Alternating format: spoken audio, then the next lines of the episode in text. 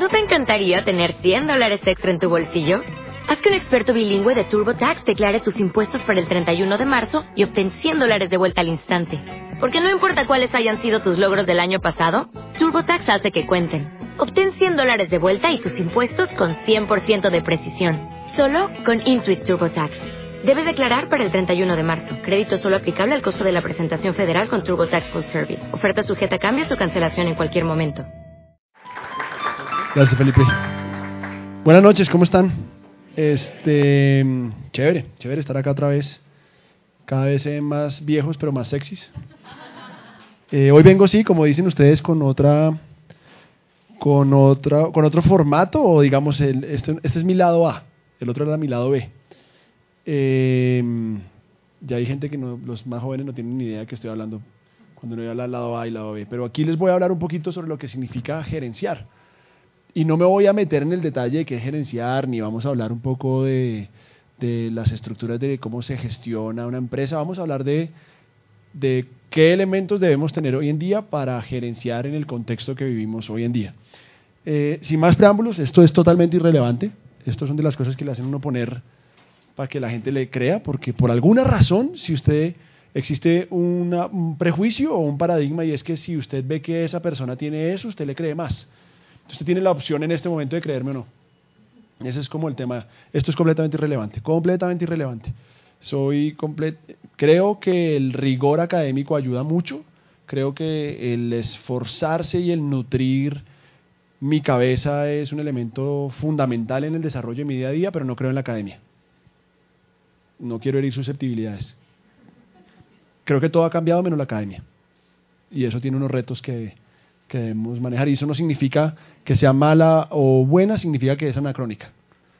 ¿Cierto? Eh, en ese orden de ideas, tener este tipo de backgrounds no, no, dice nada, no dice nada. Entonces, véame desde la perspectiva de una persona que les va a hablar de lo que es em, o lo que ha sido un ejercicio de experimentar cómo poder llegar a gerenciar a otros. ¿sí? Eh, porque a mí nadie me enseñó. Entonces, eh, cuando uno habla de gerenciar a otros, entonces uno tiene que devolverse a entender qué es la gestión y cómo funcionaba y por qué se inventaron eso. Entonces los seres humanos comenzamos a multiplicarnos, a crecer, ¿no? a tener un montón de chinos y, y entonces todos comenzamos a, a, concentrarnos en las ciudades y al concentrarnos en las ciudades teníamos que tener la capacidad de conseguir un trabajo y apareció por allá la revolución industrial, ¿cierto? Y entonces la revolución industrial, el trabajo artesano cada vez se volvió más escaso, entonces la gente tenía que hacer un pedazo en una cadena de, producción, y en fin, ¿cierto? Ese pedazo lo conocen y se ve más o menos así, ¿cierto? Esta es una fábrica, y en esta fábrica cada quien hace una labor en, el ciclo, ¿cierto? Y entonces uno dice, oiga, eso es lo que pasaba por allá a principios del siglo pasado, esto es una foto, de hecho, incluso, si mal no estoy, de comienzos del siglo pasado, pero esta es una foto de los ochentas.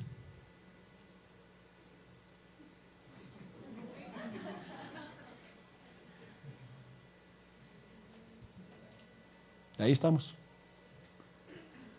¿Qué es lo que manejamos hoy en día? ¿Qué es lo que manejamos hoy en día? Porque cuando yo, yo le hablo de gerenciamiento, uno tiende a pensar, y en Colombia hemos generado unas estructuras jerarquizadas súper complejas que no llevan a ningún lado. Gerenciar al final es manejar, ¿cierto? Y en mi caso, en particular en mi caso, pues yo he sido muy mal gerente, muy malo, muy malo. Y siempre digo lo mismo, yo me he hecho bueno porque he sido muy malo, no es que yo sea muy bueno.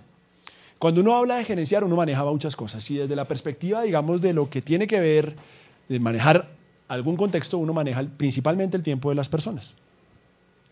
Mi hijo lo recoge la ruta a las 6 de la mañana. Luego el man tiene cuatro años y medio, lo cual es una tortura. Eh, cada vez nos hacemos la vida más complicada, ¿no? Es porque, si lo, ¿Por qué lo puedo hacer fácil si lo puedo hacer difícil? Entonces tengo que levantarlo a las 5 y 10 de la mañana y eso tiene unas implicaciones para un niño de cuatro años y medio. Eh, él no entiende por qué. Él, no, él de hecho pensó hasta hace mucho que él estudiaba de noche, porque como salía, ¿verdad? Porque él salía de noche, entonces al final, al final él me decía, papá, esta noche tengo que ir al colegio. Yo le decía, no. Pues porque sí. Ahora, mi esposa, Ana, gerencia la casa completamente y en la mañana gerenciamos el tiempo de Simón. Manejamos el tiempo de las personas. ¿Cierto? Si usted no maneja bien su tiempo, pues ¿cómo espera que le vaya bien? Entonces, lo primero que uno tiene que identificar es cómo estoy manejando mi tiempo. Y existen 800 millones de libros, hay 500 millones de blogs, hay 280 gurús de manejo del tiempo y al final todos pretenden tener la fórmula mágica para manejar el tiempo. Para mí, para mí, para mí el tiempo no se trata de tener, hay que tener una agenda, sin duda hay que tenerlo, pero para mí no se trata de balancear, para mí se trata de priorizar. Si usted se pone a balancear su tiempo, usted le da un poquito a cada uno, pero no le da nada a nadie. ¿Sí? Ahora, si usted le da enfoque a su vida, usted le da lo mejor que tenga en el tiempo disponible. ¿Cierto? Y la manera en que yo manejo mi tiempo es que si estoy con mis hijos, estoy con mis hijos. Usted me puede llamar, usted me puede decir que se acabó el mundo, yo estoy con mis hijos. Si estoy con mi esposa, estoy con mi esposa. Si estoy en el trabajo, estoy en el trabajo. Ese es mi balance. No salió de ningún libro. Es simplemente eso. ¿sí? Y usted también maneja en las empresas el código de vestuario. Entonces tiene que vestirse decente. Entonces, si yo voy a hablar con un señor serio, entonces yo lo máximo. este es mi máximo nivel de seriedad. Tuve otro nivel de seriedad. Felipe me conoció en ese nivel de seriedad. Ya me, ya me volví completamente, completamente anárquico a ese nivel de seriedad. Si es un banco, y espero esto no lo vea nadie de mis clientes, voy de tenis. De malas. Eso es un tema de anarquía. Eso ya no está tan bien. Manejamos el código de vestuario y gerenciamos ese tipo de cosas. Pero entonces, esto que les estoy hablando es un preámbulo para decirles qué es lo que nos han enseñado que tenemos que gerenciar. Usted haga que la gente llegue temprano. Usted haga que la gente se vista así. Mi hijo, ¿usted por qué se puso ese arete? ¿Quién lo mandó a hacer ese tatuaje? ese tatuaje? Se parece al pastor Felipe. Mire eso tan horrible. ¿Sí? No se va a calviar. Eso es lo único que no va a hacer. Ponemos metas. Ponemos metas uy, no, las metas este año están altísimas. Y usted, no, usted se imagina que por allá en una jerarquía, no sé, en Narnia, por allá Gandalf y, sus, y su séquito de, de gurús y, magos dicen 30% más de ventas. ¿De dónde salió? Así son las metas. Gerenciamos las metas. Y como gerenciamos las metas, uy, no me ponga esto ahí, Felipe, yo seguro lo riego. Gracias. Gerenciamos las metas, también a usted le pagan por gerenciar el rumor y el chisme. Y cuando hablo de usted le pagan, no se confunda de solamente ponerse en el contexto laboral, en su casa, con su familia. Hay que gestionar el chisme, no sea chismosa, no sea chismoso. Y gerenciamos un montón de cosas que al final terminamos en algún momento gerenciando nuestra propia agenda. ¿Cierto? Mi envidia, las nuestras, las de los otros. Ahora yo les pregunto, ¿Eso nos añade valor? Que usted se vista de una manera, que usted llegue a una hora, que usted cumpla una meta. Más bien nos devuelve como por acá. Cinco piezas tiene que ejecutar usted en 30 minutos. Si usted no hace cinco piezas en 30 minutos, entonces yo traigo una máquina y lo reemplazo. Entonces, por ahí un man, holandés creo, Jürgen Apelo, dijo algo que me gusta y lo traje aquí. La gestión es demasiado importante como para dejársela a los gerentes. Es decir, la gestión es un tema suyo y mío, del día a día. No importa en qué rol de su vida se encuentre, usted tiene que aprender a gestionar las cosas. Pensar de manera racional qué está haciendo con su vida. En ese orden, voy a volverme para que le tomen foto, lo tuiteen, ¿no? Selfie. Em, en ese orden de ideas, ¿qué es lo que debemos manejar? lo primero que usted debe manejar y lo primero que, lo, que, lo primero que usted debe hacer en su vida para saber para dónde va y añadirle valor es tener la capacidad de manejar el propósito y la visión que usted quiere tener a nivel personal. Si usted tiene una empresa, ¿cuántos de aquí tienen empresa? Empresa si sea de uno fresco y usted esté maleteando. Tranquilo, eso, eso es empresa. ¿Cuántos son gerentes? Listo. ¿Cuántos se creen gerentes? Todos, ¿sí o qué? Ahora, si yo le preguntara, si yo le preguntara, si yo le preguntara a usted, ¿cuál es el propósito por el cual usted creó su empresa? ¿Cuál es el propósito por el cual usted está gerenciando y llegó al lugar donde Dios lo puso? Perdón, estamos en un contexto de iglesia y yo al final soy una persona que tiene una fe amplia y grande en Jesucristo, entonces de malas. Si esto fuera el club en hogar, hablábamos de otro tema. Y ni siquiera. Em, Ahora yo le pregunto, ¿usted cumplió hoy ese propósito? ¿Hoy? ¿Hoy? No, no si lo ha cumplido, ¿hoy lo cumplió? Porque cuando usted tiene propósito y usted se descarrila de ese propósito, usted vuelve a la esencia rápidamente. Solamente con entender cuál es el propósito. Y el propósito no es dinero, el propósito va más allá del dinero, el propósito no es fama, el propósito va más allá de la fama. El propósito no es éxito, el propósito va más allá del éxito. Y la visión tiene que ir alineada al propósito. Debemos gerenciar, debemos buscar siempre el propósito. ¿Usted quiere que sus hijos caminen? Déles un propósito. ¿Usted quiere que su emprendimiento funcione? Póngale un propósito. Cuando usted le pone un propósito, los, los motivadores, los drivers, para que metamos palabras en inglés para que suene más como más, sí, más chic, entonces ahí sí fuese una conferencia, los drivers, los motivadores, se convierten en cosas que lo ayudan a usted a desarrollar más cosas. Y también debemos generar la capacidad de manejar la organización. No maneja usted las personas, olvídese de eso, usted no gerencia a las personas. Usted las guía. Usted les da mentoría.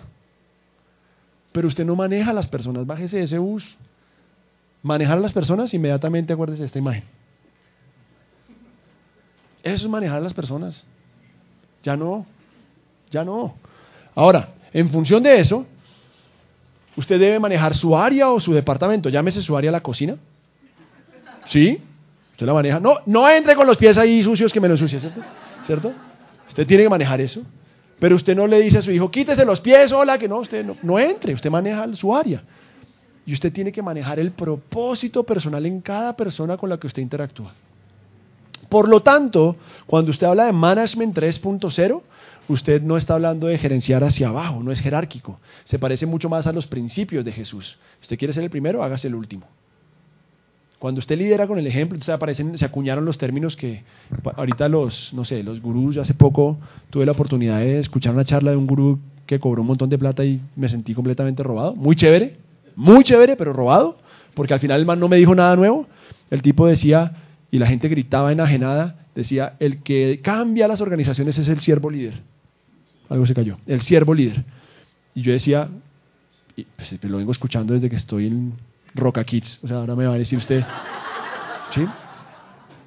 Usted tiene que gerenciar el propósito personal. Por lo tanto, se resume toda esta diapositiva en lo siguiente. Usted tiene que tener la capacidad de gerenciar los sistemas, no las personas. Entonces, rompamos el primer paradigma usted no gerencia, vaya por favor, gestióneme ese muchacho allá y que haga la tarea y que cumpla la meta. No, o sea, no, por ahí no funciona. Genere un sistema lo, suficientemente adecuado para que esa persona encuentre un propósito, una visión por la cual está haciendo lo que usted le mandó a hacer, para que genere valor, para que genere transformación. Ya usé la palabra transformación, entonces ya suena más conferencia. Para que haya disrupción, ahí voy metiendo, para que el ecosistema mejore. Tres palabras ahí. Tres palabras. ¡Ay, pucha, perdón! Tres palabras acuñadas. Usted tiene que generar los sistemas. Ahora, en ese orden de ideas, gerenciar un sistema requiere inteligencia. Y perdón que suene, si se sintió aludido. Gerencia, ahí es donde están los retos entre los buenos gerentes y los malos gerentes. Yo soy una persona que me considero una persona muy promedio. Cuando usted gerencia un sistema, tiene que pensar básicamente en que la causa raíz de las situaciones que pasan en el día a día están es en el sistema, no en la persona. Si usted pone una persona en la misma organización y tiene que echarla cada seis meses, el problema no es la persona. El problema es el sistema que está atendiendo a esa persona. Si su hijo, su hija, no, peor, si su papá no le hace caso, el problema no es su papá, es el entorno que usted ha generado para que su papá no le haga caso. ¿Sí? Son mis empleados. Y en Colombia siempre tendemos a poner la culpa hacia allá. Siempre, y eso es muy colombiano, al final es muy latino, pero, pero en particular en aquí, aquí en Colombia la culpa la tienen todos. ¿Cierto? Entonces o es Petro, o es Duque, o son los dos, o no sé. ¿Sí? Entonces volvamos a los gurús del management, para que suene corporativo a los gurús de, lo que nos enseñaron a hablar de administración y hablemos de Peter Drucker, ¿cierto? Un viejito que si usted se ha leído libros de administración, muchos, tírelos todos a la caneca porque todos fusilan a este viejito. Él escribió un libro que se llama La Tercera Ola. Un clásico de administración. Y además, entre otras cosas, el tipo habla de cosas muy interesantes aquí. Y me salté, me salté esto y hablé. Gerenciar, el tipo dice que gerenciar es hacer que las personas rindan de manera articulada, entregando lo mejor de sus capacidades a la organización. De esto se trata la gestión. Su rol en cualquier área de la vida es sacar lo mejor de las personas. Entonces ahora, y no tengo, yo, soy coach, tomé formación de coaching, un poco para ver si eso me servía. No me ha servido mucho, pero sí me ha servido para poder darle estructura a las cosas que digo. En ese término, en ese término, por eso les digo, no, no, no es, es con mucho respeto lo que estoy diciendo, es los coaches comienzan a decirle, ¿qué sientes? ¿Qué te genera esa sensación? Y usted sale diciendo, no, me ayuda un montón. Pues porque le están haciendo algo que normalmente la gente no hace, que es tratar de resolver las circunstancias desde el contexto de sacarlo de lo que usted está viendo como persona y decirle, venga, yo no sé para dónde vamos, pero vamos juntos. Eso es lo que hace un coach. Si usted lo pone en español, ¿usted qué hace? No, yo soy un coche de vida. Eso, eso significa la palabra coach.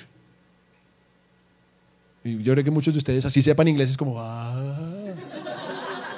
Al final el coach lo que hace, le dice, venga, vamos a tuta, yo lo llevo aquí arriba y vamos juntos. Usted me dice, ¿para dónde yo voy como un caballo? Eso es lo que hace un coach. Ahora, un mentor le dice, no, yo para ahí pasé ya, hermano. Y se estrella. Entonces, cuando hablamos un poco de sacarle lo mejor a las personas, y cuando usted entiende que tiene que gestionar sistemas, tiene que aparecer muchas cosas interesantes. Entonces arranca el tema de trabajo en equipo. Y todos trabajemos en equipo, todos seamos felices, tengamos equipos interdisciplinarios y demás. Y ahí se pudre todo donde usted pone un administrador con un abogado, entonces el abogado le trae un ingeniero y al ingeniero le trae un matemático, se pudrió todo. Además uno hincha de millonarios, el otro hincha de Santa Fe, todo se dañó, el otro cristiano, el otro ateo, todo se daña, todo se daña. Y usted tiene que entender qué tipo de personas tienen, qué trasfondo, digamos, existe alrededor de esas personas para que usted pueda gestionarlo mejor. A la luz de lo que estoy hablando, volviendo al tema del Management 3.0, un poco el mensaje de lo que queremos hacer aquí es cómo se hace eso. Y aquí vamos a entrar un poquito en unos detalles muy concretos. ¿Cómo logro yo tener la capacidad de sacarle lo mejor al sistema, de sacarle lo mejor a las personas en cualquier contexto de mi vida? ¿Sí? Ese es el gran reto que tenemos hoy en día para poder garantizar el éxito en términos de lo que significa tener un buen desarrollo profesional o un buen desarrollo personal. ¿Sí? Ahora, en ese contexto, si uno lograra llevar, digamos, capacidades hacia esos equipos, uno podría pensar que si yo entiendo cómo debo hacer eso, pues voy a ser mucho más eficiente incluso en entender el problema antes de que pase. Estoy siendo pronto un poco abstracto, voy a tratar de tratar de ser un poco más concreto, y es, si usted entiende estos elementos que le voy a mencionar aquí, usted va a poder identificar rápidamente cómo ese sistema está fallando, porque al final usted gestiona un sistema. ¿Sí o no? Y pongámoslo en el escenario de, ir al trabajo. Todos, ¿Cuántos de aquí trabajan? ¿Cuántos de aquí están en la universidad? Entonces pongamos cuántos trabajan y, trabajan y estudian. Listo, ok, entonces vamos a ver el mix. Tengo que ir del trabajo a la universidad. Usted tiene que salir al Transmilenio y calcular la fila, ¿cierto? De entrada, la fila de subirse al bus, la ruta que tiene que tomar, llegar al lugar, si está lloviendo, si no está lloviendo, a qué horas tiene clase, si no tiene clase. Al final usted llega y el profesor está de mal genio, usted llegó cansado, usted le respondió mal al profesor, no quiso estudiar o se quedó hablando con un amigo porque lo encontró, una amiga lo encontró y se quedaron echando chisme ahí comiendo pizza, de esas de dos mil pesos que uno no sabe si es jamón o otra cosa. Y en, ese, en esa charla usted perdió la clase. ¿Qué fue lo que falló? ¿Qué fue lo que falló? De no entrar a clase y quedarse comiendo pizza. El compromiso puede ser. ¿Qué creen ustedes que falló? La distracción. ¿Qué creen que falló? La visión y el propósito. Les voy a cambiar la pregunta. ¿En el sistema que falló? En el sistema que falló. Fíjense que todo lo que ustedes me han respondido es a la persona. Usted no tiene compromiso. Usted no tiene propósito. Usted, no, bueno, saquémonos un poquito de la... ¿Qué falló ahí? El manejo del tiempo. Básicamente es eso. Es un ejemplo sencillo para entender cómo debo analizar eso. Entonces vamos a hablar un poco de cómo yo logro sacar lo mejor a un ejercicio de gestión eficiente. ¿Cierto? Usted puede hacerlo si lo hace bien. Yo lo he logrado, digamos, de manera intencional. Eso es interesante, poder sacarle provecho a ciertas acciones cuando uno logra generar estos elementos. Primero, motive a las personas. Motivar a las personas implica un ejercicio consciente de buscar lo mejor para que la persona se sienta cómoda, agradada, que esté tranquila, que genere, digamos, lo mejor de sí al estar motivada. Yo trabajo en un sector que es el de tecnología, hacemos software, y nuestro mayor reto con nuestros empleados es buscar que ellos estén motivados. Usted lo sabe, el desarrollo de software es muy artesano, tristemente, o felizmente, ya ni sé. Entonces usted tiene un desarrollador de software que el tipo arranca un proyecto, usted le dice, oiga, esto es un proyecto para un cliente en el exterior, ese cliente en el exterior, eh, pues usted va a aprender estas tecnologías nuevas y entonces usted va a tener que aprender un modelo de negocio distinto y eso es una nota y el desarrollador dice lo máximo y usted los ve llegando a todos felices y se clavan a estudiar y echan código y les funciona y aplauden y seis meses después los manes están así aburridos. ¿Por qué? Porque llevan seis meses haciendo lo mismo. Entonces hay que buscarle otra cosa. Hay que ir a buscar otro dominio de negocio, hay que buscar otras tecnologías, hay que buscar otra aproximación distinta. Y esa motivación es intrínseca y es extrínseca. En ese orden de ideas, motivar a las personas se puede traducir en los deseos intrínsecos que usted debe buscar para que las personas estén motivadas. Y aquí resalto algo, las personas, al ser la parte más importante de la organización, si usted como gerente logra que se motiven, pues usted qué va a tener? Una organización creativa, una organización innovadora, una organización que va hacia adelante. ¿Sí? Y en ese orden de ideas hablemos de los deseos intrínsecos. ¿Qué son esos deseos intrínsecos? Esos deseos intrínsecos son aquellas cosas que usted debe desarrollar en el individuo o identificar en el individuo para que pueda sacarle provecho a ese contexto de motivación. Primero, la curiosidad. Usted debe buscar generar sistemas que busquen que las personas investiguen o que creen o que piensen. ¿Sí? Mire, por ejemplo, este espacio. Este es un espacio que si usted lo ve desde fuera parece más como un, un barcito, iba a decir, que una iglesia. Y está todo montado como para que la persona que entre dice, no, pues aquí me hablan, o sea, está, pero hay un espacio que estimula de cierta manera como algo para pensar, ¿no? Como entonces, si usted busca eso, y ese es el error más típico de las organizaciones. Yo quiero una organización innovadora, entonces ponen un sticker de estos, entonces, entonces dicen como fail fast, fail often en inglés, además para que se sienta como más play. Le sientan a usted allá y le dicen déjese la barba así como el pastor Felipe. Y lo sientan ahí, entonces ya la gente, uff, qué hipster este sitio, qué innovación, entonces aquí estamos volando, ¿no? Y tal. Ustedes tienen un pastor hipster, eso es un hecho. Eh, pero no, fuera del chiste, ese es un factor extrínseco. Eso no motiva. Obvio, no estoy diciendo aquí que entonces te póngale el látigo, aquí va a ver y usted llega a las 8 y va, no es, pero eso es un factor extrínseco. Tiene que usted generar hacia adentro del individuo la curiosidad. Lo segundo, honor. El honor es fundamental el honor de hacer las cosas bien, el honor de ganarse un lugar de privilegio, el honor de saber que más allá de la... No es jerarquía, eso es importante. No es jerarquía, es honor. Cuando hablamos de honor es así. Pero aunque está así, yo sé que esa persona es superior a mí. ¿Sí? El honor es fundamental y entregar honor hace que usted pueda ser leal a eso que usted se le encarga. El honor genera lealtad. Usted no debe buscar decirle, es que necesito que usted sea fiel, que trabaje para mí. No funciona. No funciona. Es que mis empleados, es que los empleados hoy son desagradecidos todos. Ok, ¿qué tanto nivel de honor le está entregando? ¿Qué tanto honra le está dando esa persona? Y aquí pegan muchas cosas desde la Biblia. Al que honra, honra. Si usted le va bien y sale en la foto tomándose el premio de la empresa, pues de honra. No hay nada que hagamos solos. ¿Cierto? Maestría, que es igual a competencia. Competencia no es competir, competencia es capacidad. Hay un, hay un documental que se los quiero recomendar para que lo vean, se llama Hero Dreams of Sushi. Hero Dreams of Sushi, que es un documental sobre, no voy a tirármelo, Es un documental, eh, es un documental, no se tiene un documental. Eh, es un documental sobre, sobre, un, sobre el mejor restaurante de sushi de Tokio, de Japón, de hecho. ¿Cierto? En ese documental usted encuentra un personaje que es Hiro, que hace sushi hace. Son 50 años, creo que hace sushi, el tipo. Y hay una persona que pela papas. Y lleva 10 años pelando papas. 10 años pelando papas. Claramente usted se da cuenta que ir a, la Asia es ir a otro planeta, ¿no? como, ellos tienen una manera de ver las cosas completamente diferentes a, las de nosotros. 10 años. Y lo van a promover a hacer el arroz.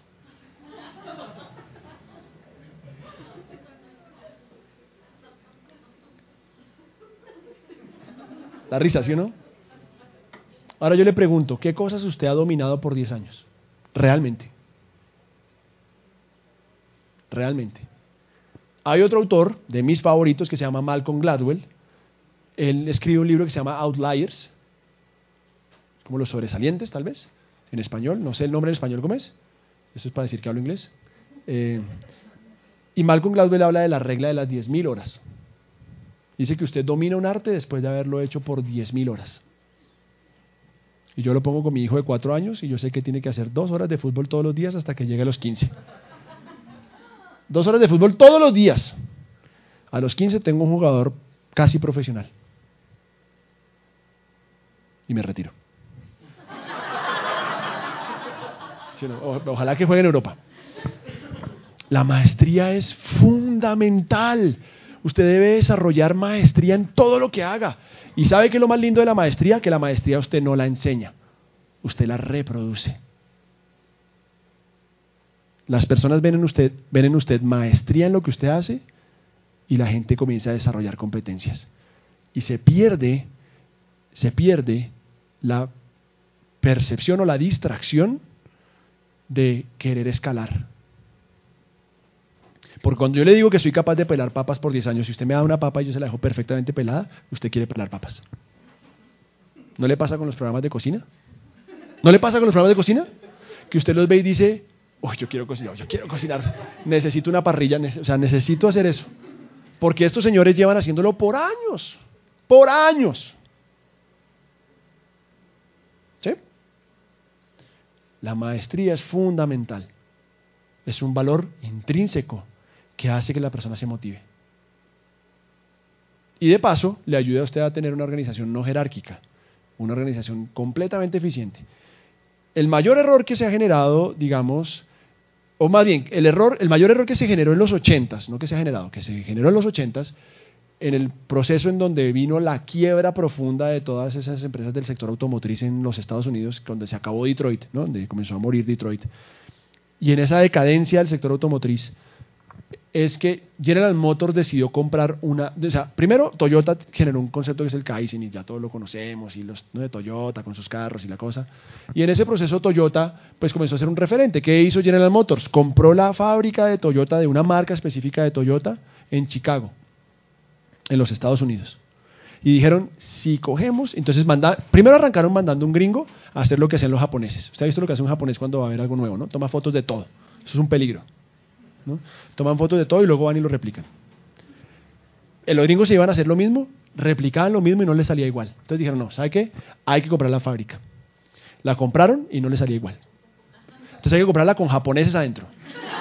La compraron con japoneses adentro y se dieron cuenta que el mayor problema estaba en la cultura de las personas, no en la fábrica ni en los sistemas.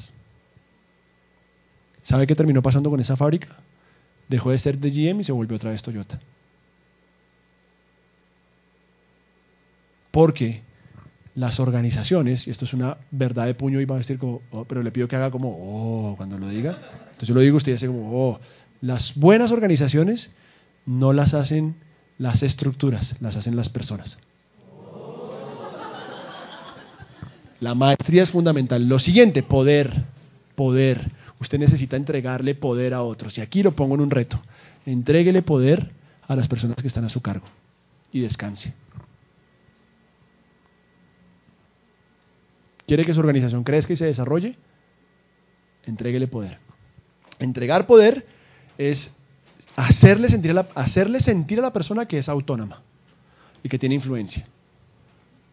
Mañana llega una reunión, si usted es empleado, y diga al jefe, muy bien, jefe, uf, qué interesante, tiene toda la razón. Solo míralo, haga ese ejercicio psicológico y va a ver lo que hace el jefe. Lámbale un poquito. Uy, no, uy, usted es muy inteligente. No, hágalo un poquito más profesional. No, no, a ver, como dice Felipe, o sea, Felipe es un tipo que es profundamente agudo y muy inteligente. Y pues yo la verdad estoy sorprendido con cada cosa que él dice y por lo tanto, pues no, hay que hacerle caso. Sí, hay que hacerle caso. Entonces Felipe dice, no, no. Entréguele poder. Porque es que cuando usted trabaja, usted, usted tiene que comenzar a gerenciar hacia arriba también. ¿Cierto? Y también hágalo con un poder inverso. No estoy entendiendo muy bien, Felipe, por qué está diciendo, o sea, tal vez no estoy, yo tal vez no estoy entendiendo. Me ayuda a entender, o sea, usted me está diciendo, entonces él va a sentir que usted está pidiendo poder. Entonces mida, mida un poquito el aceite. Tiene que entregar poder a las personas. Entréguele poder a sus hijos. ¿Me llevo el carro, papá? Hágale, mijo. Con 13 años entreguele el carro a su hijo. Ahora sí, si se estrella, que pague las consecuencias. Mi hijo recibe una cosa que él llama la meseda. Es la mesada. Él le dice meseda. Nunca lo va a corregir. La meseda, yo le doy una plata, él no tiene ni idea para qué sirve, no tiene ni idea para qué, no, o sea, él recibe plata y la mete en un marranito, en un coso de Ironman de barro, y él mete plata, plata, plata, plata, plata, y meseda y meseda, pero no entiende para qué sirve, pero ya entendió para qué sirve. Estábamos en los Estados Unidos y me rompió la pantalla del celular. Yo le dije, bueno hijo, con tu meseda me la vas a pagar. Y él hizo cara de...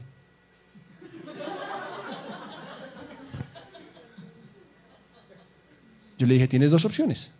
Me la pagas con tu meseda o te, la descuento de la meseda. ¿Y eso qué es, papá? Que tal vez no te va a dar meseda por un año.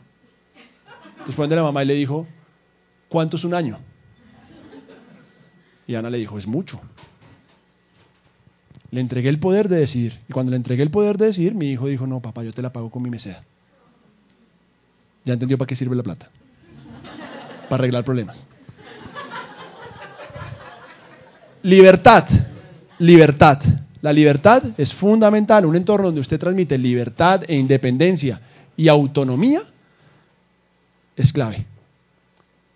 Es clave. Entonces ahí vienen los, los Frankensteins de organizaciones que quieren imitar Silicon Valley y que le dicen a la gente, aquí no hay horario, solo cuando llega el jefe. Usted tiene que estar donde está el jefe. De resto no hay horario y el jefe no sale de la oficina. Libertad. La libertad se traduce en muchas cosas. Libertad no es libertinaje, ¿cierto? Pero hay que entregar libertad.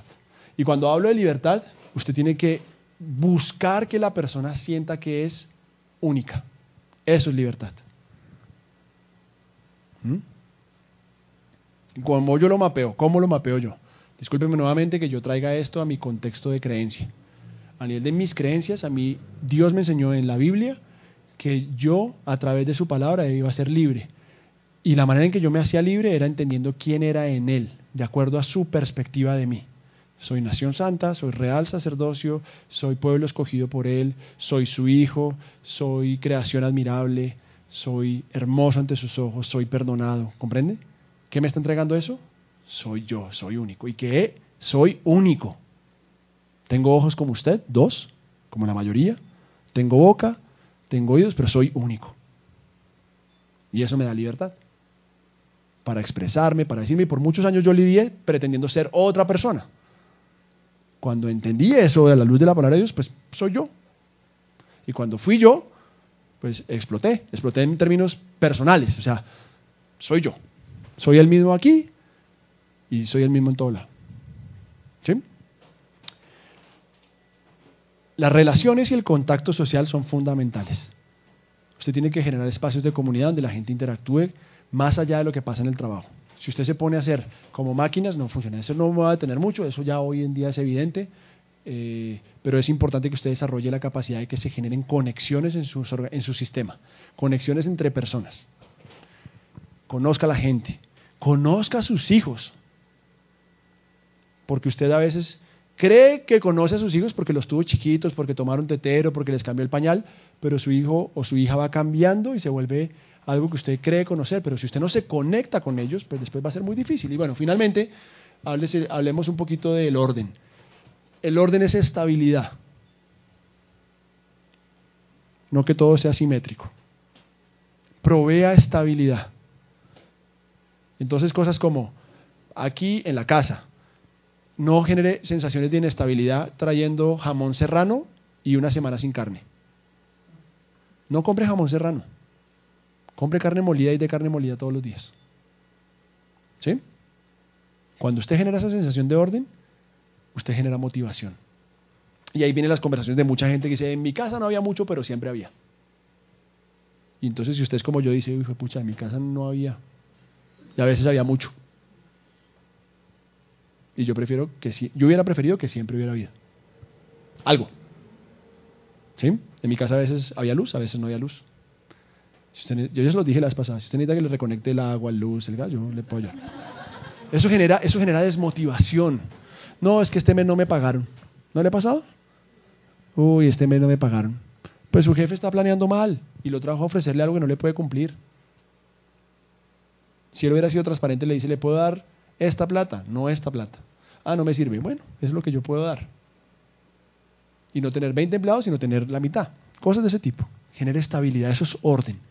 Y ya entrando en temas concretos sobre lo que ya hace o suena más corporativo, las metas, los ideales o un propósito es fundamental, lo he dicho varias veces, hay que generar. La meta se transmite con propósito. La meta no se transmite porque hay que cumplir, hay que cumplir un número. Hay que transmitir propósito. Y yo que estoy en el lado ahora de las ventas, mi propósito es que haya estabilidad en la organización para los empleados. Y eso me hace levantarme todos los días. Mi propósito es transferir bienestar como resultado de lo que yo haga. Me levanto todos los días a hacerlo. ¿Sí? Y en el estatus, pues hombre, la gente necesita honor, pero la gente también necesita tener, en algunos puntos, cargos fancies, ¿no? Cargos así como elaborados. Head of Business Development. Maletero al final. Ese es maletero que viaja en un avión. ¿Sí? Eh, por favor, no sea ninja developer nunca, ni rockstar developer, eso es lo peor. Pero del estatus a las personas. El estatus no se lo da un label, el estatus se lo da un rol fundamental dentro de la organización. Listo, aquí está la parte más densa, discúlpeme que me haya detenido tanto. Pero las motivaciones son fundamentales. Y lo siguiente que tenemos que tener es alinear las restricciones.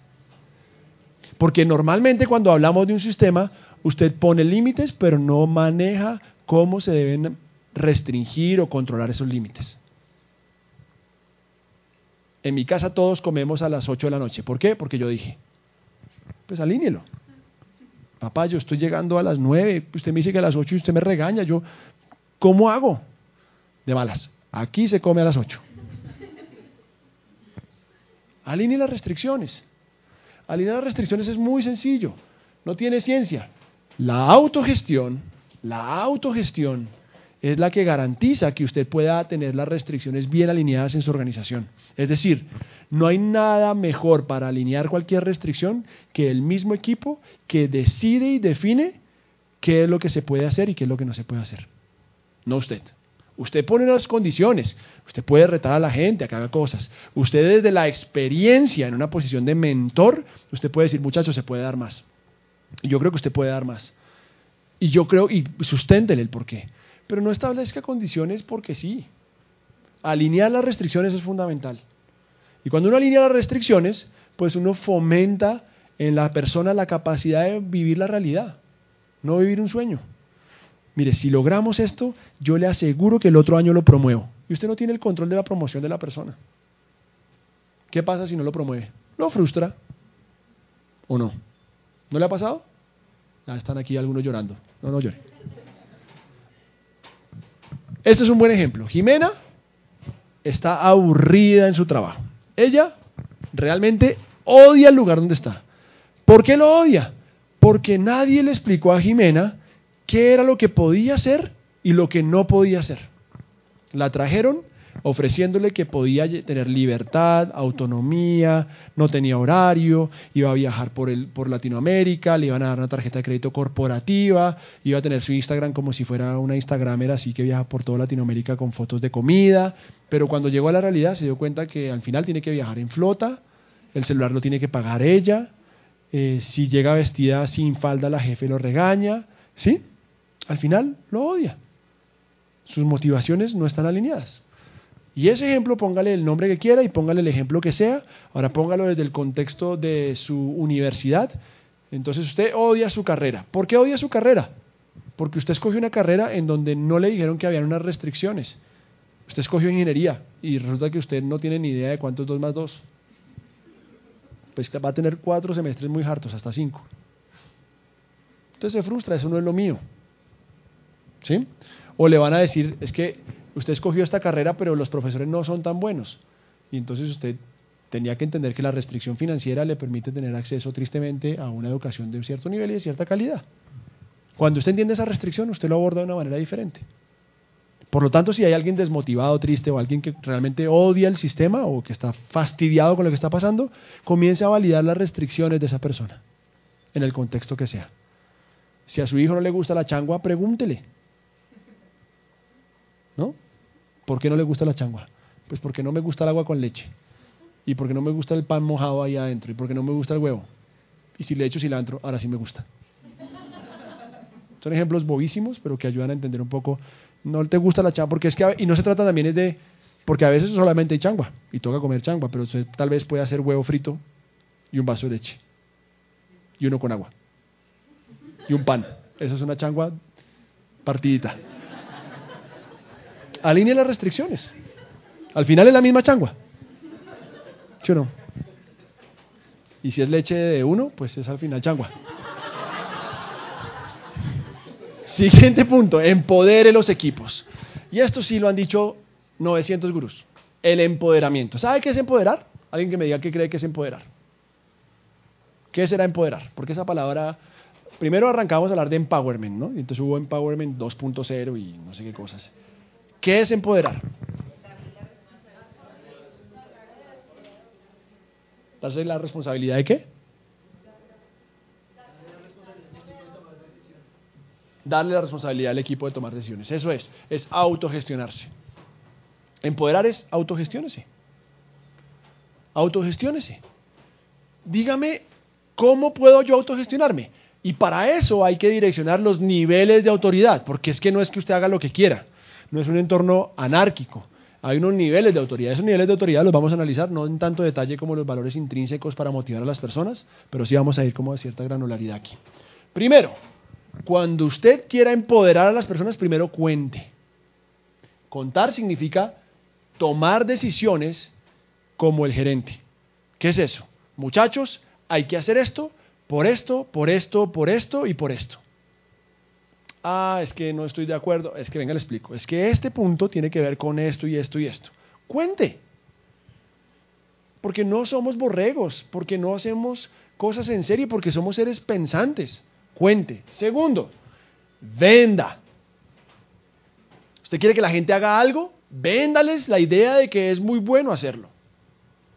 Vender no es engañar. Cuando usted habla de vender, vender es hacer una buena venta. Hacer una buena venta es que usted gana y yo gano. No lo que nos han enseñado. Que hacer una buena venta es que solo yo gano. Eso es un error.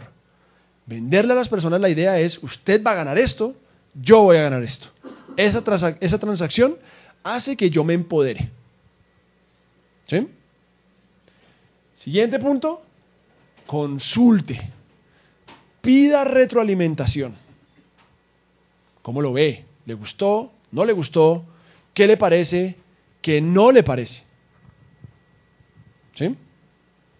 Retroalimentar es fundamental, porque el equipo le permite a usted tener una visión mucho más amplia de diferentes aristas, de diferentes perspectivas. Todo esto que estoy hablando aquí se hace en un contexto de equipo. Por lo tanto, usted debe buscar crear equipos. Y si su equipo se llama su familia, mi perro Jonás hace parte de eso. Cuando nos cambiamos de casa, yo busco un lugar en donde Jonás pueda sentirse cómodo. Al final es un mueble de 11 años peludo que huele a muerto. Se tiene que acostar en la puerta, entonces la puerta no lo puede golpear. Entonces yo miro eso en mi casa. Es ahí donde vi el viejo. No hace más, es un mueble que se murió hace como 5 años, pero ahí camina. Tiene un aliento de muerto y un olor a muerto terrible. Lo baña uno, le echa vinagre, huele feo. Pero ahí está mi perro muerto. Ahí va. ¿sí? Mi hija le pone moños. En fin, pobre perro. Acuerdo. Una cosa es consultar y otra cosa es llegar a acuerdos. Porque usted puede vender, usted puede consultar, pero si usted no llega a acuerdos, pues usted no está haciendo nada.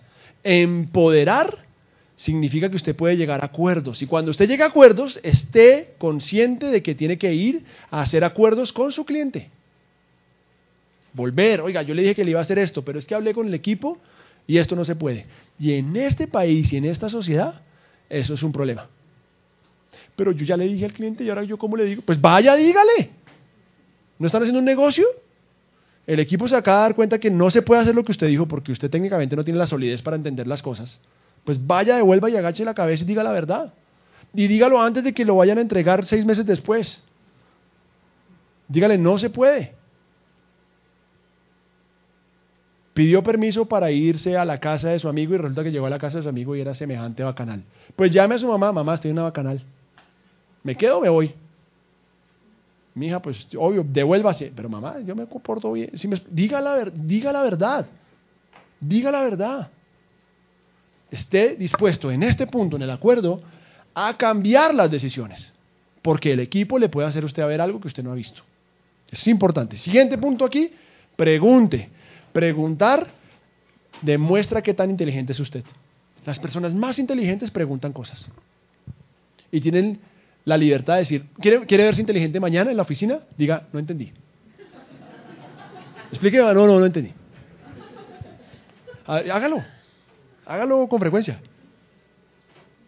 Hágalo con frecuencia. Porque además es muy importante, porque presumimos que entendemos. Y nos llevamos una idea completamente errada. ¿Sí? ¿Cierto? Pregunte. Eso empodera. ¿Usted qué opina? Oiga, no entendí eso que me explicó, explíquemelo mejor. ¿Por qué? ¿Qué vamos a hacer ahí? No entiendo. Delegue, que al final es lo que uno cree que es empoderar. Vaya a mirar a ver cómo lo hace. No, delegar viene como resultado de todas estas cosas, pero delegar es fundamental. Delegue es confíe. Y cuando usted delega, usted no influencia. Usted espera que la persona haga lo mejor. Delegar no es microgerencia. Póngalo en inglés, micromanagement. El peor ejemplo de un gerente es el que hace micromanagement. A ver, te voy a poner esta tarea. Hoy son las 8 de la mañana. A las 8 y media vienes y me muestras cómo vas. Y a las 10 vienes y me muestras cómo vas. Y a las 11 me muestras cómo vas. Y mañana cuando sustentes, antes me presentas a mí. Porque no quiero quedar mal delante de mi gente. Y entonces, pues hágalo usted. Y hay que decírselo con, mucho, con mucha inteligencia. No entendí, jefe. A ver, explíqueme mejor. ¿Por qué no lo hace usted? Pues más lindo, ¿no? Siguiente, desarrolle competencias.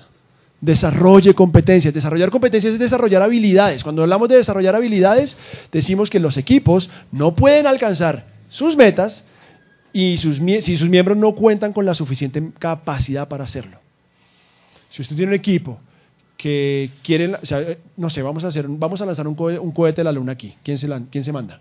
Yo tengo la plata, hagámosle. ¿Le hacemos o no? ¿Algún ingeniero aeroespacial por acá? ¿Un astrofísico aquí? Sí, pero hagámosle. Somos colombianos y berracos, ¿sí o no? Si fuimos al mundial, ¿cómo no vamos a llevar un cohete a la luna? Es un tema de capacidad. Y esto no es que usted se restrinja a decir que usted no es capaz de hacer algo, porque también, vuelvo y le digo yo, desde mi perspectiva, yo he visto que Dios ha hecho conmigo cosas que yo no me imaginé que era capaz de hacer. Porque la capacidad viene primero con un resultado de una muy buena actitud. Con la actitud viene la aptitud. ¿Sí? Pero hay que desarrollar capacidades. Desarrollar capacidades es fundamental. Desarrollar capacidades. No traer gente con capacidad. Son cosas diferentes. Y en ese contexto, haga varias cosas. Para desarrollar capacidades, entonces genera innovación. Cuando usted habla de generar innovación, no es que usted diga, es que vamos a poner post-it en una pared en un entorno así como este y entonces todos nos vamos a venir de jeans y tenis y ya somos reinnovadores. Tristemente lo tengo que ver. Voy a organizaciones en las que hay labs digitales. Y ponen transformar allá. ya. Genera espacios de co-creación. Si usted quiere desarrollar capacidades adicionales a sus equipos, Tiene que identificar quiénes son los que tienen capacidades ocultas que usted a veces no sabe. ¿No le ha pasado que su amigo que se ve súper corporativo y súper decente resulta que es cantante de una banda de, heavy metal? ¿No le ha pasado? Y usted dice, ¿y usted de dónde? No, pues yo canto gorra hace como 15 años. ¿Sí? Días de exploración puede ser, oiga, tenemos este problema, no tenemos ni idea. ¿Qué tal si los invito a desayunar el sábado a la oficina? Nos juntamos todos y tal vez almorzamos pizza y comenzamos a explorar cosas con las que podamos resolver este problema. Suena horrible, ¿no? Ir un sábado, pizza, pero cuando usted logra resolver ese problema en el equipo, usted dice, ya, días de exploración. Oiga, no tenemos ni, pues vamos al mercado, no venga a la oficina, vaya al mercado y mire qué está pasando, vaya. O está muy saturado, pues no venga. Vaya, tómese un café, saque a su novia, vaya, consígase un perro, haga alguna cosa, pero no venga. Las hackatones. Las hackatones en desarrollo de software se usan mucho, pero al final el término hack es buscarle la solución a algo. ¿Sí? Hacer una hackathon es vamos a crear muchas cosas juntos. No se imagine que es que te, las hackathon es que todos se sientan a echar código y como en las películas, ¿no? Como en Facebook, y todos, ¡ay! borrachos así con cerveza ahí creando Facebook. Eso no, eso no, eso no pasa así. Bueno, sí pasa así, pero no, no, todo el tiempo. Eh, cuando usted habla de hackatones, cree espacios en donde la gente pueda llevar, no sé, herramientas de solución de problemas y, y puedan hablar de cómo resuelven algo en, o, que, o que cómo pueden hacer, digamos, la vida más fácil en la casa. Hagan una hackathon en la casa. No suena chistoso, pero es verdad. Hagan una hackathon, oiga, tenemos problemas para poder comunicarnos. Entonces, ¿qué les parece si nos vamos para un parque una tarde a ver cómo nos podemos comunicar mejor. Entonces, para comunicarnos mejor, pues traiga a su abuela, que su abuela nos escucha, y traiga a su tía, que su tía le hace caso, y que nos escuche. Y tal vez entonces hablemos un espacio en donde hagamos una actividad en donde mi tía que escucha a mi papá y mi abuela que escucha a mi mamá, pues le lleve un mensaje a mi tía a mi abuela a ver si los dos pueden hablar.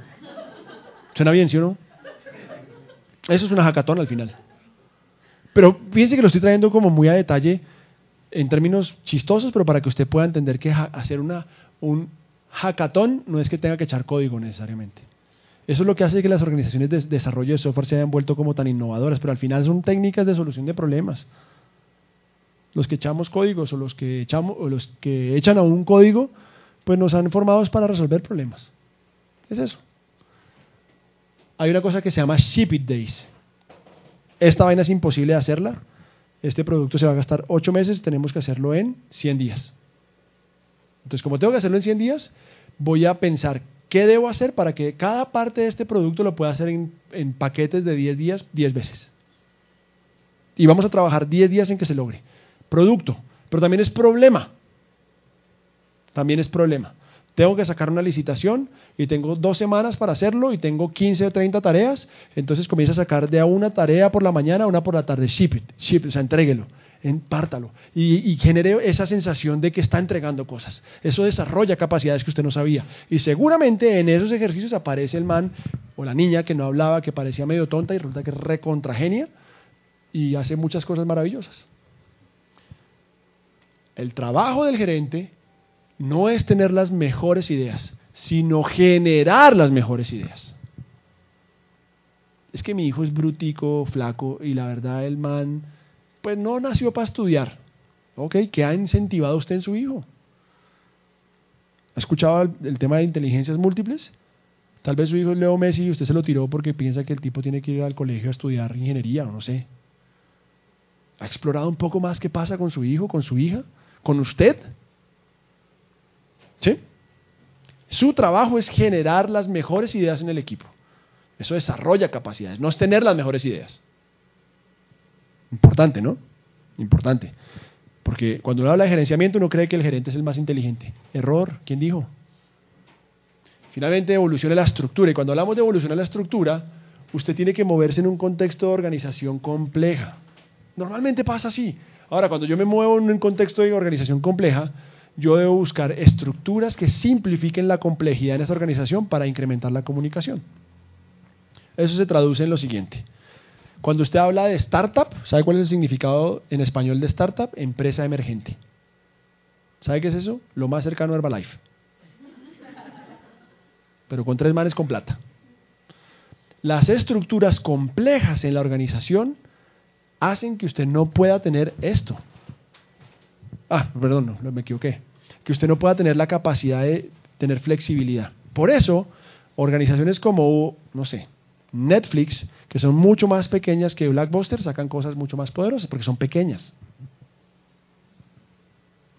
Yo tengo que hablar, al igual que hablo de la Biblia, tengo que hablar de, temas de tecnología. Hay un mancito que se llama Conway. El tipo escribió hace muchos años, para los 60 finales, una ley que es la ley de Conway. Y él dice, los sistemas se parecen a las organizaciones que los crean. Los sistemas se parecen a las organizaciones que los crean. Entonces usted dice, oiga, y cuando usted agarra, y tengo que poner el ejemplo, muy a mi pesar, un iPhone o un producto de Apple, usted ve simpleza, usted ve limpieza, ¿cierto? ¿Sabe cómo logró Steve Jobs ese pedacito de limpieza y sencillez y tal? Creando empresas dentro de la empresa. Apple es una empresa inmensa, pero los que diseñan son una empresa. Los de ingeniería son otra empresa. Los de software son otra empresa. Hay unos de producto y de mercadeo que son otra empresa. No pasan de 200, 250 empleados. Tienen una estructura chata y corta. Y al final hay unos que se llaman los integradores. Los integradores funcionan en varias vías. El que integra ingeniería con software, el que integra ingeniería en hardware y software, el que integra hardware con producto, el que entrega diseño con hardware. Y son otras empresas. Y al final usted tiene en sus manos un iPhone.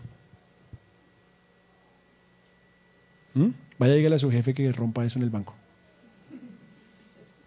Pero para allá vamos. Si usted está en una organización pesada, trate de simplificar eso. Usted puede hacerlo dentro de la organización, no tiene que ser el jefe. No tiene que ser el jefe.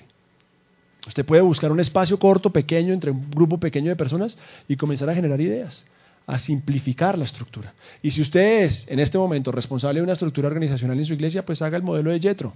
Tenga 12 que le traigan los problemas de esos 12 para que le suban las cosas y es un tema simple. Ahora, cuando usted tiene una jerarquía de esas, pues haga la machata, porque ¿qué dice Jesús después de eso? Jesús dice, el que quiere ser primero, hágase último y no hay nadie superior a su maestro.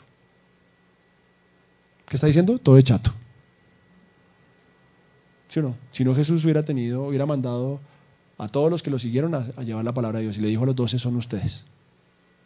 Si no, no estaríamos aquí. Bueno, estaríamos aquí, pero hablando de, esto nomás. Para resolver problemas de estructura hay varios, varias herramientas y yo quiero simplemente mencionar aquí alguna cosa con respecto a la estructura. Por un lado, hay un juego que se llama los entrometidos. Esto ayuda para que las organizaciones como que entiendan las estructuras y las puedan simplificar. ¿En qué consiste? Usted tiene una, una estructura organizacional, usted la pinta, ¿cierto? La pinta con unas tarjeticas así como unos rombitos. Y en cada rombito usted comienza a poner gente de ciertas, de distintas áreas a interactuar, a ver qué pasa. Y lo, y lo pone ahí en abstracto, o sea, lo pone allá en abstracto para ver cómo se vea la cosa. Y después de que hace eso, usted, no, usted dice, oiga, pero es que esta persona está en Barranquilla y este está en Bogotá, pero ¿cómo hacen para trabajar? Hoy no hay restricción, póngalos ahí. En el juego entrometido no hay restricción. Cuando usted genera eso, usted genera iniciativas sueltas. Entonces usted dice, oiga, este equipo, este, está, este tiene pinta que está en Barranquilla. Y este es Pastuso. Y esta, y esta es, esto es recursos humanos, esto es, eh, esto puede ser administración y esta puede ser operaciones, ¿cierto? Póngalos a los tres y díganles, les vamos a dar un proyecto. ¿Qué proyecto, ¿Qué proyecto les podemos dar a esta gente? Oiga, démosles la posibilidad de crear el siguiente, la siguiente versión del producto X de la empresa y entrégueselo. Déselo por unos meses, no tiempo completo, déselo por un tiempo parcial. Y va a ver los resultados que genera eso en, su organización. Ahora pongámoslo así, en la casa. Mi mamá está en la casa todo el día. Mi papá llega por las noches. Y yo tengo 17 años y fumo marihuana y me quiero ir. Juntémonos los tres para poder hacer, no sé, pintar la casa. Y mire qué pasa. Puede terminar que el papá termine fumando marihuana y pintando la casa. No lo había dicho aquí. Genera esos espacios interpersonales con diferentes perfiles, con diferentes roles sin restricción. Cuando usted juega ese juego de los entrometidos, usted comienza a mejorar la estructura, a hacerla más liviana. Finalmente, ya digo finalmente en casi todas, ya casi. Mejore todo, mejora continua. No me voy a tener mucho aquí. Al final, Usted necesita mejorar continuamente para dilatar la posibilidad de fallo. No es para otra cosa. La mejora continua lo que hace es que dilata la posibilidad de que falle. Pelar papas por 10 años, le aseguro que hace que usted pele muy buenas papas. Y que el riesgo de cortarse o que pierda papa en el proceso, o que usted escoja las mejores papas para poder hacer el mejor sushi, no sé si el sushi tenga papa, o acompañe la papa, pues tenga algo ahí. El arroz es todo un proceso. El rollito, el, alga esa, esto, hay que saber, usted va a ver en sushi, en Hero Dream of Sushi, si la quiere ver, cómo el tipo compra el pescado. ¿Y quién le vende el pescado? El man va con 40 años de hacer sushi, una cosa vulgar, o 40, 50 años, ya ni recuerdo, lo vi hace muchos años, a comprar sushi, a comprar pescado, y se lo compra un man que vende bacalao hace 50 años. ¿Mm? Y que dice, no, a Giro yo no le tengo, o sea, yo vendo el mejor sushi de todo lo que hay aquí en esta plaza. A Giro no le puedo vender el mejor sushi, le vendo el mejor bacalao de todo lo que hay en este lugar, ¿cierto? En esta pescadería. Pero a Giro le tengo que vender el mejor de los mejores bacalaos. Entonces cuando viene Giro, él le dice, le muestra, ¿no? Y Giro dice, ahorita está. Ahorita está. ¿Sí? Entonces compra, compra sushi. ¿Vale? Pero son personajes que llevan haciendo eso muchas veces. La posibilidad de que el bacalao le salga mal a usted en el sushi es mínima. Ahora, si su, si su paladar es como el mío, usted le dan atún o bacalao y usted le sabe igual, es otro problema. Pero en el orden de, en el orden de lo que usted puede hacer con su, con su organización, mejorar todo es fundamental. Y aquí traje un ejemplo que es para cerrar ya realmente, de cómo hago para mejorar las cosas. Y para mejorar las cosas, reciba, esto es un canvas simplemente de gestión de retroalimentación. Entonces yo, opa, yo aquí puedo ver varias cosas. Primero, cuáles son las salidas y cuáles son los comportamientos. En los comportamientos yo trato, esto es un mapa de cómo puedo resolver problemas en mi, en mi organización, llámese lo que sea, la casa, la cocina, la familia, el colegio, lo que sea. Esto no es mm, ciencia de cohetes, esto es una cosa muy sencilla. Yo digo, oiga, ¿qué, ¿qué, ha fallado? Esto, discúlpenme la expresión aquí, esto es, oh por Dios. Entonces, oh por Dios, me lo tiré. ¿Usted no, tiene cerebro? O sea, ¿dónde está su cerebro? Es como la expresión, es muy gringa, ¿no? Esto es como imbécil, ¿cierto? Esta es la primera expresión. Cuando esto sale, ¿cierto? Al final yo tengo una curva de aprendizaje aquí. Fíjese que la curva de aprendizaje tiende a estar acá. ¿Sí? Cuando usted experimenta, su posibilidad de fallo se reduce. Mientras que usted, de los errores, usted aumenta si no capitaliza los, los, aprendizajes, usted aumenta la capacidad de no conocer lo que está fallando. Si esto está fallando, experimente. Y si está experimentando, pues hombre, haga pruebas. Y al probar, valide si eso está funcionando. Ponga una hipótesis y valide. Después, genere prácticas. El problema con las prácticas es que después de mucho tiempo esas prácticas reducen la capacidad de aprendizaje. ISO 27000, ¿le suena? No tengo nada en contra. Tengo muchas cosas en contra, sepa que que no. Hágalo así porque eso es calidad. ¿Quién dijo? ¿Quién le dijo? Hay unos sustentos teóricos, yo, yo lo creo. Eso es un marco de referencia, pero eso no hace que yo sea más eficiente o tenga mejor calidad. Eso es como pensar que nosotros los seres humanos somos todos iguales, cuando no lo somos. Es como, además, ¿quién se inventó el ISO 27001? ¿Gabriel García Márquez? ¿En Aracataca? ¿Dónde se lo inventaron en los Estados Unidos? ¿Sí? No es un poco como rebeldía aquí, pero... Pero el, mensaje de esto es cuando yo logro mapear los errores versus las actitudes. Porque cuando usted identifica que es un error, es por la actitud, por lo que sale. Cuando hay un error, experimente. En vez de quedarse en el error, experimente. Entonces, por ejemplo, mis hijos. Mis hijos riegan todo. Todo. Y yo tengo un problema con que rieguen las cosas. Y con el desorden. Odio el desorden y tengo dos hijos. Y un perro que se murió, ya les dije, ¿no? En ese proceso he sufrido mucho y mis reacciones eran muy de este calibre. No hasta aquí, pero sí de este calibre. ¿Sí? Cuando yo tenía estas reacciones, mi posición se quedó acá. No tenía aprendizaje. Cuando quise capitalizar el aprendizaje, le dije a mi esposa, ok. Entonces, pues no le dije a mi esposa, no, fue en realidad a mi esposa. La que dijo, ok, vamos a crear un cuarto de juegos para que haya caos en ese cuarto de juegos. Y voy a comprarme vasitos que tienen una tapa que por más de que usted los tire al piso, no se riega. Probamos y estamos teniendo éxito, hemos aprendido cosas, pero ya aprendimos otra cosa, que mis hijos necesitan regar para aprender del error. Muy a mi pesar. Entonces, estamos en un proceso de quitar los vasitos y repartir los juguetes por la casa. Para que cuando Felipe llegue va a ver los cuadros más descuadrados.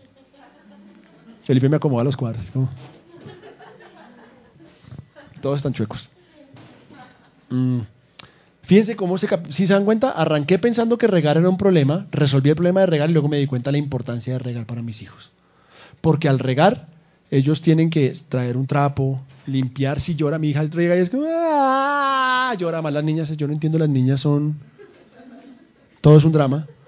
Y mi niña llora y llora y llora llora y al final después de tanto llorar pues obviamente ya no aprende, tengo que explicar, no llores, es, un error, los errores se resuelven, vamos a limpiar, ven, limpiamos, quedó limpio, organicemos, aprovechemos que se regó toda esta leche encima del sofá nuevo y vamos, o el jocks que lo regaron, eh, y vamos a limpiar y vamos a aprender. Y entonces ella aprende, yo manejo mi paciencia y ya vimos que en ese experimento, pues estamos cambiando el experimento, porque cuando el experimento se hace una práctica, pierdo la capacidad de aprendizaje. ¿Me están entendiendo? Ese es el framework de esto. Trate de pensarlo así. ¿Sí? No, es que ya, yo ya lo hago bien aquí. Yo ya estoy sobrado en este trabajo. Listo, hablemos en tres años y va a ver lo frustrado que va a estar. ¿Estamos bien? ¿Listo? Al final eso es gerencial. Muchas gracias. When you drive a vehicle so reliable it's backed by a 10-year, 100,000-mile limited warranty, you stop thinking about what you can't do and start doing what you never thought possible. Visit your local Kia dealer today to see what you're capable of in a vehicle that inspires confidence around every corner. Kia, movement that inspires. Call 800-333-4KIA for details. Always drive safely. Limited inventory available. Warranties include 10-year 100,000-mile powertrain and 5-year 60,000-mile basic. Warranties are limited. See retailer for details.